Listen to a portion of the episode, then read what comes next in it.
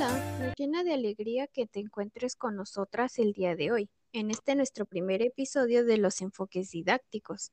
Mi nombre es Yulisa y en esta transmisión hablaremos acerca de dos tipos de enfoques didácticos junto con mi compañera Mariana. Comencemos. La gramática es la rama de la lingüística que tiene por objeto el estudio de la forma y composición de las palabras, que es la, la morfofonología, así como de su interrelación dentro de la oración o de la frase, que es la sintaxis. El estudio de la gramática muestra el funcionamiento de las palabras en una lengua. Su idea básica es que para aprender a escribir se tiene que dominar la gramática de la lengua, que son las reglas que la constituyen, su esencia, la estructura y la organización formal subyacente.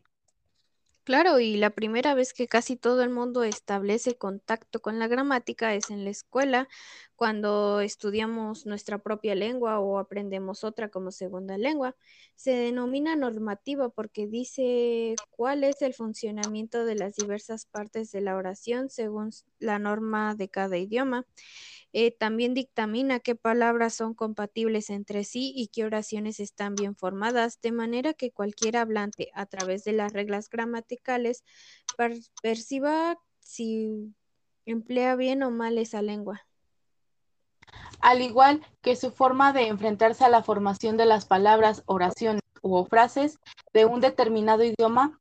Ahora bien, existen otras formas de gramática a que se interesan por los cambios. Por ejemplo, cuando se estudia lo que se ha habido en la formación de las palabras y de las oraciones a lo largo de la historia. Por ejemplo, como era una determinada, una determinada palabra o una construcción en el español antiguo o del siglo de oro. Se aborda que el estudio de la gramática histórica en otros enfoques, planteaba cuáles, cuáles eran las semejanzas y diferencias que existían entre varias lenguas y se realiza desde una perspectiva gramática comparada. Establece sus relaciones que hay entre las lenguas al comparar su, su fonética y las equivalencias en el significado de las palabras. Así, Así, al buscar formas análogas en las lenguas próximas, la gramática puede descubrir qué forma influye de una lengua en otra. Otra de su posibilidad es que podemos investigar cómo se emplean las palabras y qué tipos de oraciones son las adecuadas, según sea el contexto social en que se empleen. E, ese es el objeto de la gramática funcional. Eh, bueno, visto desde otra perspectiva, se describe cómo están organizadas las unidades mínimas con significado que forman las palabras, morfemas y las que forman las oraciones constituyentes. A tal enfoque se le domina gramática descriptiva. Su estudio contiene las formas del idioma actual registradas por los hablantes nativos de una determinada lengua y representada por medios de símbolos escritos.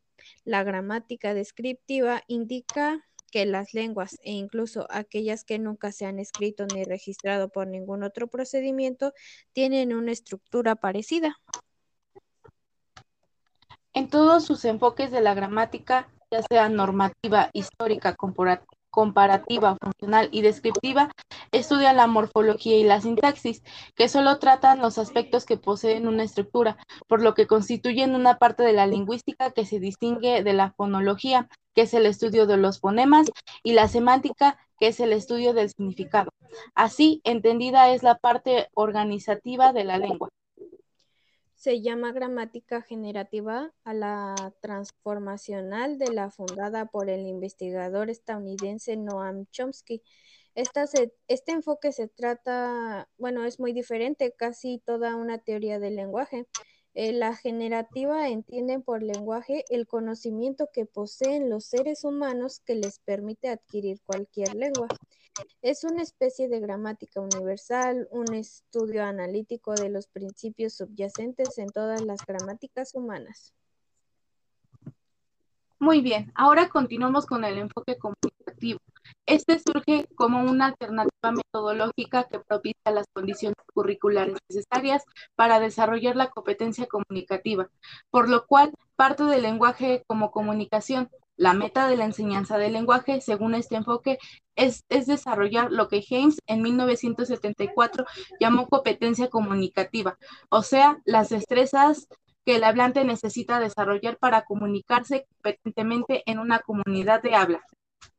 Claro, también el enfoque comunicativo se conoce como una enseñanza comunicativa de la lengua como enfoque nacional funcional o como enfoque funcional de su apelativo. Se desprende que con este modelo didáctico se pretende capacitar al aprendiente para una comunicación real, no solo en la variante oral, sino también en la escrita, eh, con otros hablantes de la lengua. Con este propósito, en el proceso instructivo a menudo se emplean textos, grabaciones, materiales auténticos y se realizan actividades que, que procuran imitar con fidelidad la realidad de fuera del aula. Al igual que el, debilitamiento de este enfoque oral y del método audolingüe favorece al florecimiento de nuevas propuestas didácticas. A finales de los años 60 del siglo XX, algunos lingüísticos británicos creyeron que el objetivo en el aprendizaje de la lengua debería ser desarrollo de la competencia comunicativa y no solo lingüística. Esta nueva concepción de la enseñanza y aprendizaje de la lengua recoge las aportaciones de varios campos de la investigación, tales como la lingüística funcional británica, la sociolingüística estadounidense y la filosofía del lenguaje o pragmalingüística.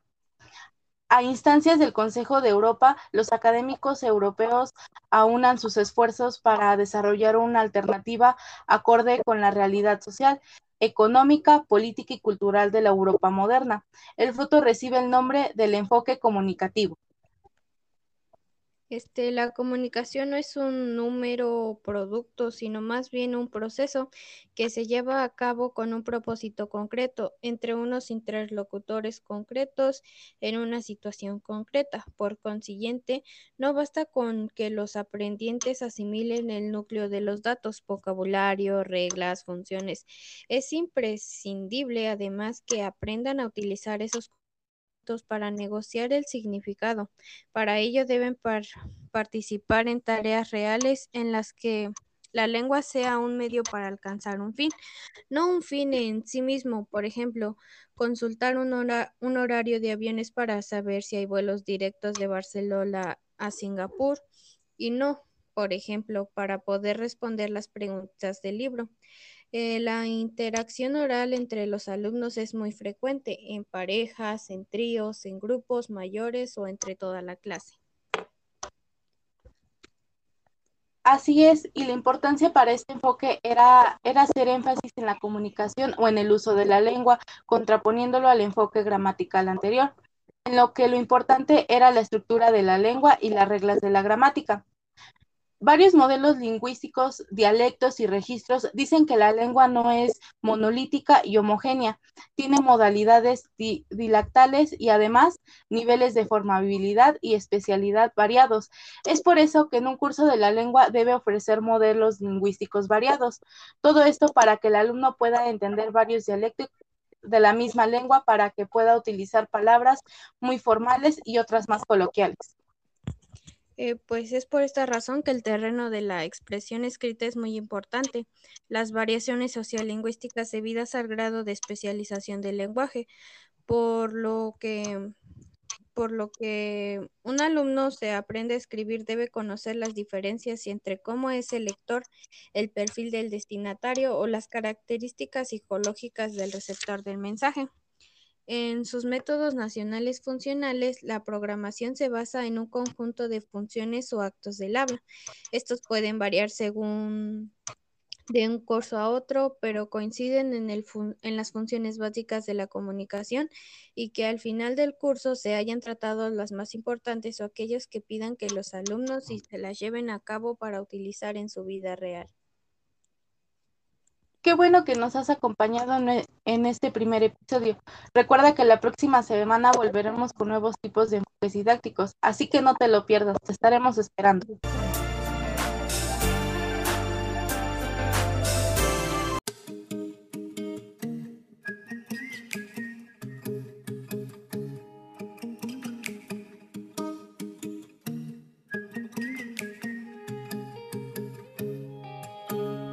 Hola, nos alegra que te encuentres nuevamente con nosotras el día de hoy en nuestro segundo episodio de los enfoques didácticos. Mi nombre es Mariana y en esta transmisión hablaremos acerca de dos tipos de enfoques didácticos junto con mi compañera Yulisa. Comenzamos.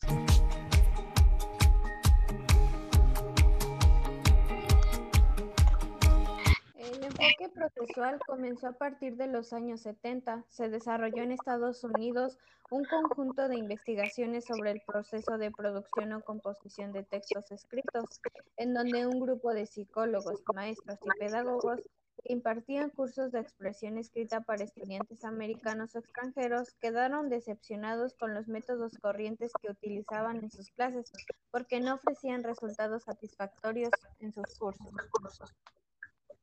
Los métodos de investigación que utilizaban esos profesores eran muy variados, lanzando resultados en donde se sugería que los alumnos que, obtenían buenos resultados en los test utilizaban una serie de estrategias o habilidades cognitivas para escribir que eran desconocidos para el resto de los alumnos.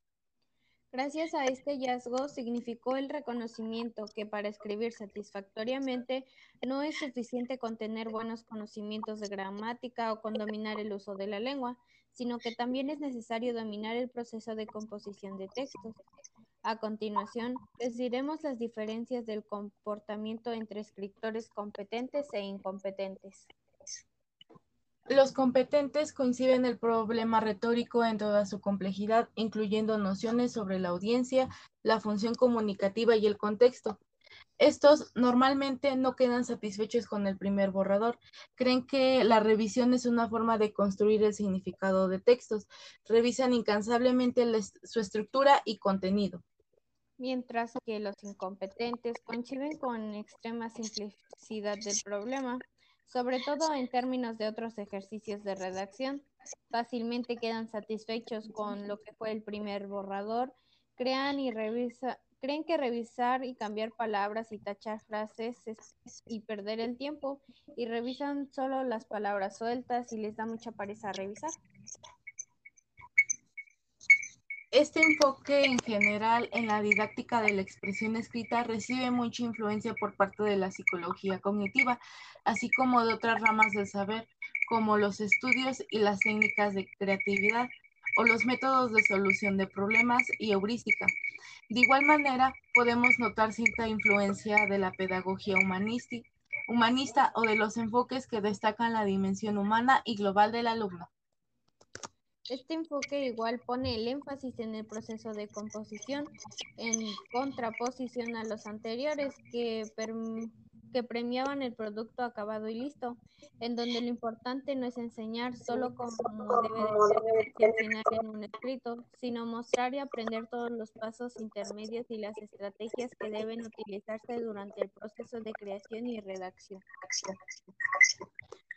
En sus, cursos tradicionales, esta enseñanza, como, como debe de ser el producto escrito, a diferencia de este enfoque, pretende enseñar al alumno a pensar, a hacer esquemas, a ordenar ideas o a pulir la estructura de la frase.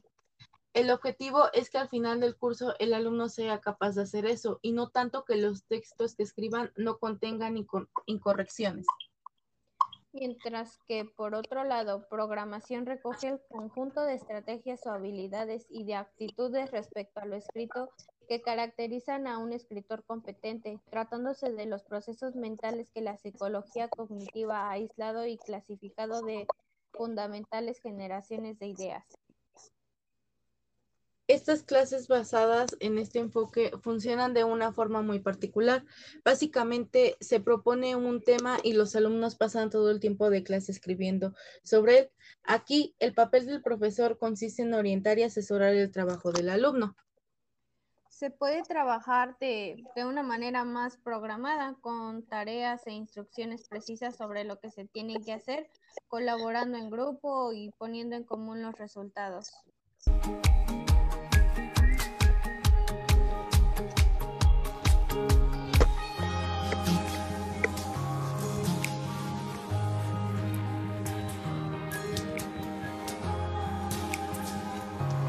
Y ahora, por último, pero menos importante, hablaremos acerca del enfoque basado en contenidos. Este enfoque se desarrolló paralelamente en dos contextos académicos distintos en Estados Unidos durante la década de los 80. Parte también de en los cursos de escritura en las escuelas básicas y medias con el movimiento de escritura a través del currículum. En estos dos casos, la idea fundamental que subyace es, la supremacía del contenido por encima de la forma, ya sea esta gramática, función tipo de texto o proceso. En el primer contexto, los profesores de escritura elaboran una metodología nueva para, aprender, en donde sus características y las necesidades especiales de sus alumnos es una metodología que se basó en tres pasos. La primera es la necesidad de expresión escrita, que es básicamente de una manera académica. La segunda es la necesidad de la de la expresión, el cual nace en el interés y la obligación de realizar una carrera universitaria. Y el tercero es el interés igual por la expresión escrita, que está relacionado con el interés por otras habilidades lingüísticas como la lectura o la comprensión oral, así como de otras destrezas más abstractas. El movimiento pedagógico llamado escritura a través del currículum se propuso utilizar el potencial creativo que posee el proceso de composición de textos para enseñar otras materias. De esta manera, los alumnos deben escribir sobre temas sociales, matemáticas o física en la asignatura correspondiente para que aprendan sobre estos temas, además de practicar y mejorar su expresión rompiendo los límites de la asignatura de la lengua y pasa a cubrir todo el currículum. Este movimiento está conformado por dos principios que son fundamentales. El primero es un proceso de composición de textos que incluye de alguna forma un proceso de aprendizaje en el cual los escritores aprenden cosas sobre lo que escriben cuando escriben. Y el segundo es un instrumento que puede utilizarse para aprender sobre cualquier tema o asignatura del currículum ya que estos ejercicios de expresión escrita no solo sirven para evaluar los conocimientos de los alumnos sobre un tema, sino que pueden utilizarse para aprender sobre este tema de igual manera. Otras experiencias didácticas muy relacionadas son el trabajo organizado por tareas, desarrollado originalmente en la enseñanza del inglés como segunda lengua y el conjunto de disciplinas hoy muy de moda de la metacognición, que es el autoaprendizaje, las técnicas de estudio y el aprender a aprender. Sus características principales son el énfasis en lo que dice el texto, su habilidad de la expresión escrita, que se integren con otras habilidades lingüísticas. Una primera fase de estudio y comprensión de un tema precede siempre de la fase final de la elaboración de ideas y producción de, de un texto escrito. La programación de este curso se basa en el contenido de una o varias materias de estudio que pueden contratarse de un programa muy completo y estructurado a partir de un tema o disciplina. O también podemos encontrar programaciones más flexibles que consisten en un simple listado de temas de interés de los alumnos. En este último caso, nos encontraríamos muy cerca de un planteamiento tan conocido como los famosos centros del interés del alumno pero detrás de este simple listado de temas atractivo y ameno, los profesores han organizado un conjunto muy variado de actividades que corresponden a una variedad gama de objetivos, practicando todo tipo de habilidades lingüísticas o obligan a trabajar de maneras diversas. No cabe duda que esta es la verdadera programación del curso, un conjunto extraordinariamente variado de ejercicios que requieren todo tipo de esfuerzos por parte del alumno, de esta manera, se ofrecieron varias clasificaciones de habilidades o destrezas académicas que pueden ser la base del programa de expresión escrita.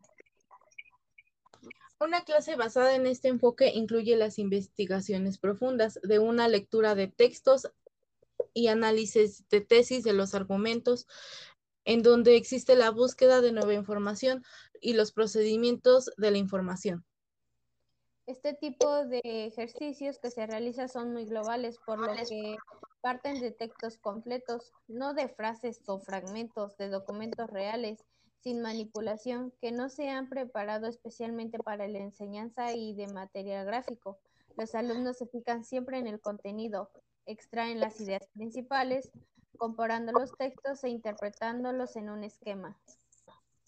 Para poder reducir el trabajo y que sea de manera más fácil, se puede buscar información en la biblioteca, leer e interpretar los gráficos, reuniendo los, datos principales en un resumen, escuchando conferencias sobre el tema, tomando notas de los puntos más importantes y comentar estos puntos con los compañeros. Y por último, revisar toda la documentación sobre el tema y escribir un pequeño artículo sobre la investigación.